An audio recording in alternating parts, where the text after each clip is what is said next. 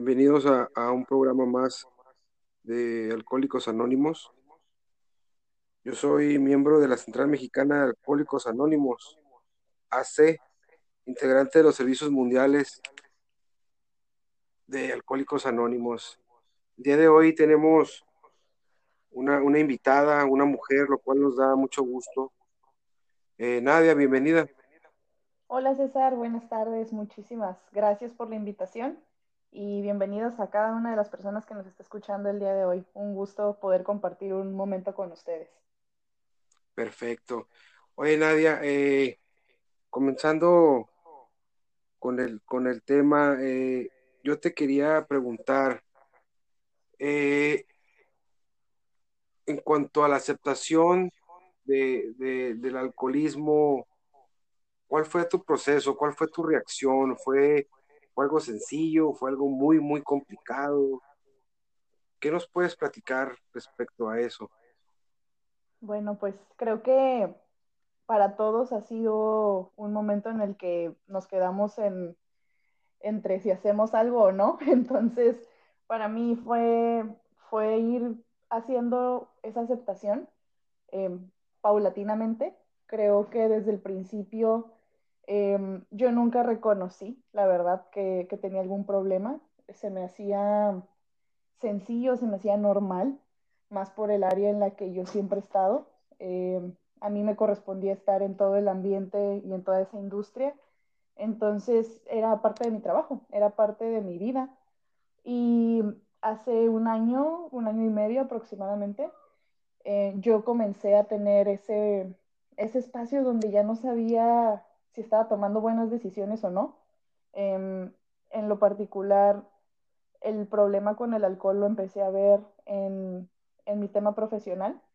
Yo me sentía pues un poquito, ya no estaba siendo responsable, ¿no? Ya no me comprometía, ya no cumplía lo que me correspondía hacer en, en mi trabajo, cuando pues eso jamás había pasado. Siempre fui una persona que decía mucho la, la frase, eh, borracha pero responsable.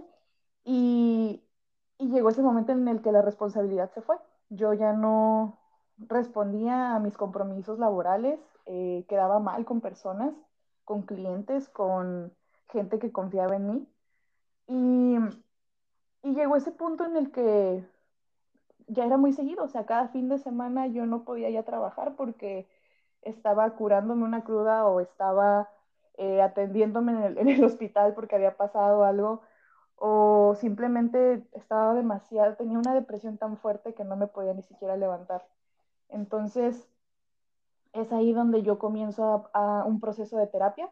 Eh, tengo una situación familiar en la que, en la que lastimo a, a mis seres queridos, a mi familia, a mi madre, a mis hermanos.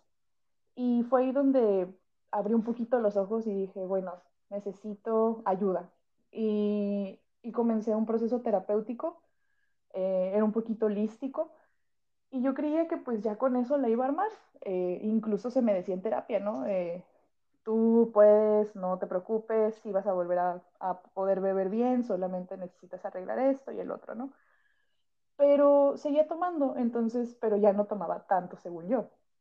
Llega el punto en el que en ese proceso recaigo más fuerte aún tomando, ¿no? O sea, vuelve, vuelvo a tener esas situaciones donde pierdo el control con mi forma de beber y vuelvo a quedar mal, este, no estoy cumpliendo mis objetivos personales, profesionales.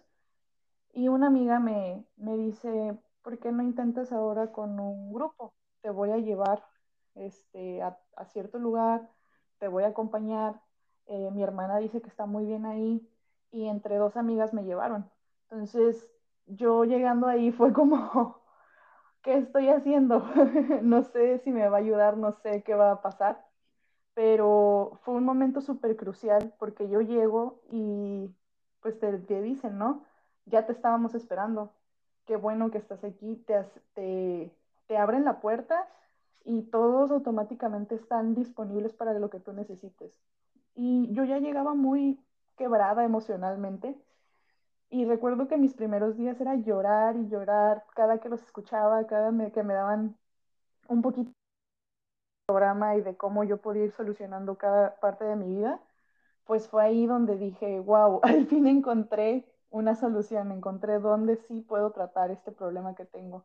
Y no soy la única, ¿saben? Entonces fue como entrar en un, en un lugar donde pues se me consideraba la persona más importante y a la que estaban atendiendo. Yo, eso creo que fue como crucial para poder quedarme. En, en esa misma semana conocí, conocí a quien hoy soy mi padrino. Mm, no tardé mucho, yo creo que tardé un mes, un mes y medio en pedirle que me acompañara. Y pues es la persona con la que he llevado mi recuperación hasta el día de hoy y pues en las agrupaciones donde hemos estado, ¿no?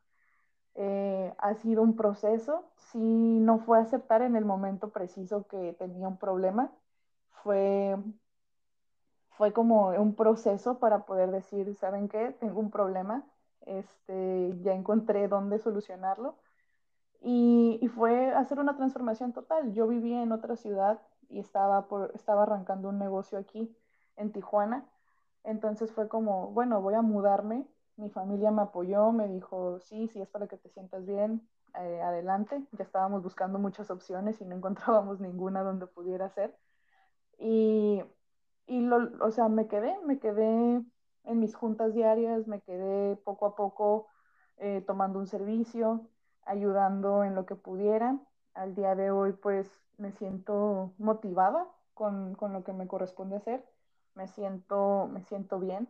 Um, finalmente, pues el, el, tema de que somos muchas mujeres con, con este síntoma de problemas con la forma de beber es alarmante y te das cuenta en tu mismo proceso, al menos yo personalmente me di cuenta que había una presión social muy fuerte encima de mí, que yo solita me había, me había hecho, ¿no?